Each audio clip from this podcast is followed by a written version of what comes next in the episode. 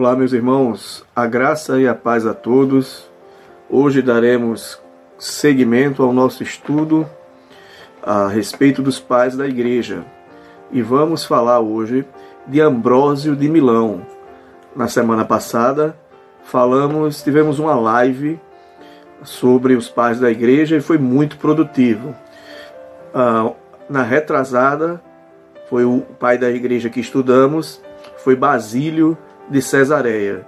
E hoje vocês vão conhecer um pouco a respeito de Ambrósio de Milão, um governador que tinha muito conhecimento retórico, que tinha conhecimento em direito, pois era doutor em direito, e que em certo momento da sua vida recebe o chamado e se torna um bispo.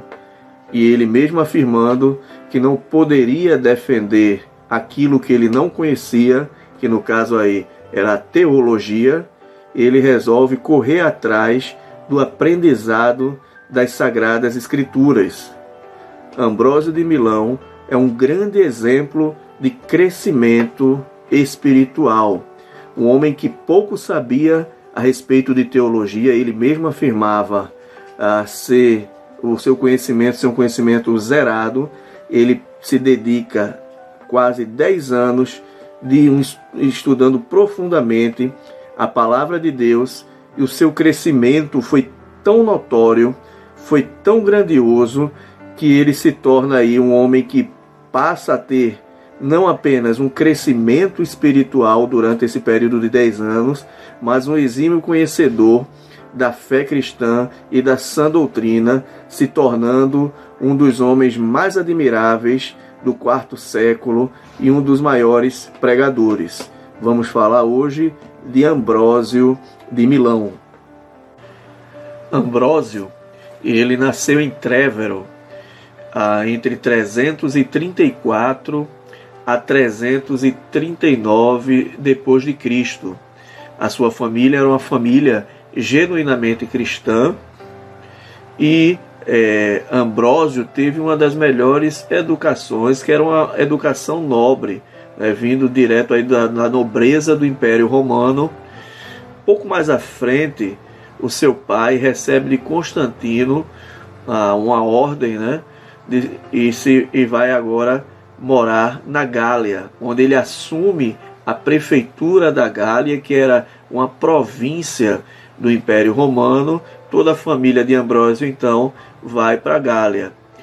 Pouco tempo depois ah, do seu nascimento, o pai de Ambrósio morre e a mãe, junto com toda a família, volta para Roma e a partir daí Ambrósio começa também a ter uma dedicação exclusiva aos estudos e aos estudos ah, mais nobres, né? onde ele aprendeu a gramática, onde ele aprendeu a literatura grega, a literatura romana, estudou direito, foi também um iniciante em, ah, no ensino religioso com através de um, de um sacerdote chamado Simpliciano.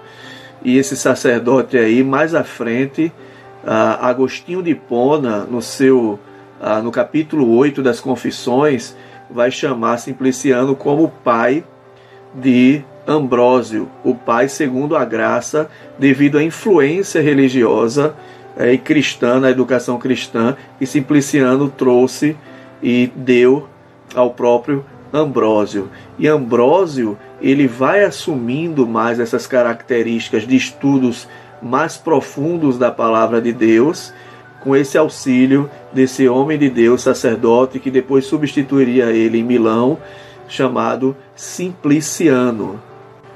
Terminados seus estudos, Ambrósio, ele passa a trabalhar então como advogado na própria prefeitura em Milão. Pouco tempo depois também ele foi chamado a ser conselheiro da prefeitura. Alguns anos após, ele passa então a, a, a ser e receber o cargo de governador da Ligúria e da Emília, que são duas províncias que faziam parte aí de Milão, que era a segunda maior cidade em Roma. Ou seja, a, o próprio Ambrósio ele vai seguir a mesma carreira política do pai. A partir daí, ele vai governar por um bom tempo até que alguns problemas externos, e aí não voltado para questões políticas, mas uh, mais voltada para a questão religiosa, Ambrósio de Milão é colocado numa situação bem estranha, que é o um momento em que uh, abre-se vaga para o bispado em Milão e Ariano, que era uh, aquele que deu origem ao chamado arianismo, ele se coloca à disposição para exercer, assumir o cargo aí, a disputar o cargo para se tornar o bispo em Milão. É, diante dessa situação, Ambrósio, como sendo um governador, ele resolve comparecer a esse momento de discussão e de uh, debates para ver quem poderia ser eleito uh, e colocado como bispo de Milão. Ambrósio estava bastante preocupado porque a doutrina ariana negava a divindade de Jesus e também não acreditava ah, na a doutrina da Trindade. Então, Ariano, sendo representante do arianismo, né, se colocou à disposição para se tornar bispo. Ah, Ambrósio foi tão bem no seu debate, ah, acalmando toda aquela euforia que estava ocorrendo naquele momento, que ah, aquele, aqueles que participaram dessa assembleia e dessa discuss, dessas discussões olharam para Ambrósio e viram em Ambrósio a, a, a, uma pessoa que teria total capacidade de assumir o bispado, se tornar aí bispo de Milão. Ambrósio, no, no começo, ele retrucou bastante essa situação, vendo que não estava preparado para isso. Por quê? Porque ele afirmava que não sabia, do, não conhecia, não tinha um conhecimento teológico suficiente para se tornar bispo. Mas após ah, algumas, muitas pessoas, e aí praticamente de forma unânime, afirmarem que ele tinha essa vocação, ele aceita esse desafio e mesmo antes de ser batizado, Ambrósio se torna bispo de Milão, eleito praticamente aí de forma unânime. E aí começa a grande carreira da fé de Ambrósio, bispo de Milão. São muitas as contribuições de Ambrósio no meio do cristianismo. Além do seu vigor em combater o arianismo, Ambrósio também lutou de forma fervorosa e também com muito vigor contra a imposição do Estado diante da Igreja. A Igreja por muito tempo foi perseguida e o Estado, com seus imperadores, claro, vão tentar uh, é, assumir e dirigir a Igreja. Ambrósio combate isso, lutando para que o Estado se desvinculasse aí, deixasse de perseguir e querer também dirigir a igreja, onde uh, ele vai, através de argumentos e de muito fervor, fazer com que a igreja se torne cada vez mais independente. Diante das suas obras, ele e seus escritos, ele contribuiu bastante no campo também exegético Uh, há um livro bastante conhecido, uma obra bastante conhecida, que é chamada de Hexameron, onde ele vai falar a respeito da beleza da criação. É uma obra composta por seis livros. Ele também se destaca por seus comentários bíblicos, sempre voltado uh, não só por questões teológicas, para questões teológicas, mas, mas muito mais para questões pastorais. Ele era um homem de vigor, um grande vigor ah, e fervor religioso, no caso cristão. Então ele escreve também sobre o livro de Reis, comenta sobre o livro de Reis, ele traduz livro, o livro de Flávio Joséfo né, sobre a guerra judaica ele também escreve comentários, e aí está voltado sempre para a questão dogmática, a exposição do Evangelho de Lucas. Escreve também tratados morais, onde ele vai combater a luxúria e a avareza, baseado aí naquele pensamento mais estoico a respeito da vida. Ele também escreve cânticos litúrgicos e tem muitas obras aí voltadas para a área de dogma, dogmática. Então foi um homem, Ambrósio foi um homem realmente muito preparado, mas não porque ele de uma hora para outra possuiu essa, a, essa capacidade de é, escrever tão grandiosas obras como também o livro Comentário sobre os Salmos.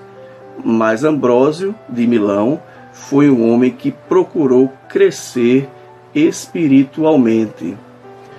Pois bem, irmãos, para finalizarmos, ah, infelizmente, esse, esse estudo, visto que é muito grande as coisas que podemos falar sobre Ambrósio, ser também, além desse homem que se dedicou a aprender da palavra de Deus, ele também foi um homem bastante piedoso e se preocupou com o próximo, vendendo até mesmo seus bens e se dedicando aí as coisas de Deus e se desapegando às questões materiais. Mas o que eu quero trazer como aplicação hoje é sobre o crescimento espiritual de cada um de nós. A palavra de Deus, lá em 2 Pedro, capítulo 3, verso 18, diz assim: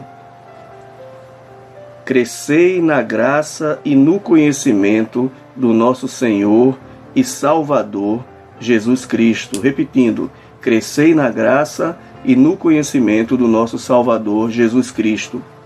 Nunca é tarde para aprendermos da palavra de Deus. Ambrósio, com 40 anos de idade, aproximadamente 40 anos, correu atrás do prejuízo e se dedicou por anos ao estudo da palavra de Deus, se tornando aí um dos grandes homens de Deus no quarto século. Deus ele deseja que cada um de nós cresçamos espiritualmente. Um dos principais objetivos do cristianismo é amar a Deus sobre todas as coisas, amarmos o nosso próximo e também crescermos espiritualmente. Há pessoas que passam anos e anos dentro da igreja e não procuram aprender da palavra de Deus ou vivem como o apóstolo Paulo falava, né?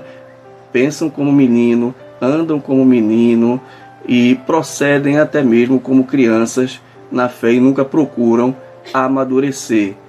Tempo de igreja não significa qualidade numa vida cristã, necessariamente não, naturalmente seria.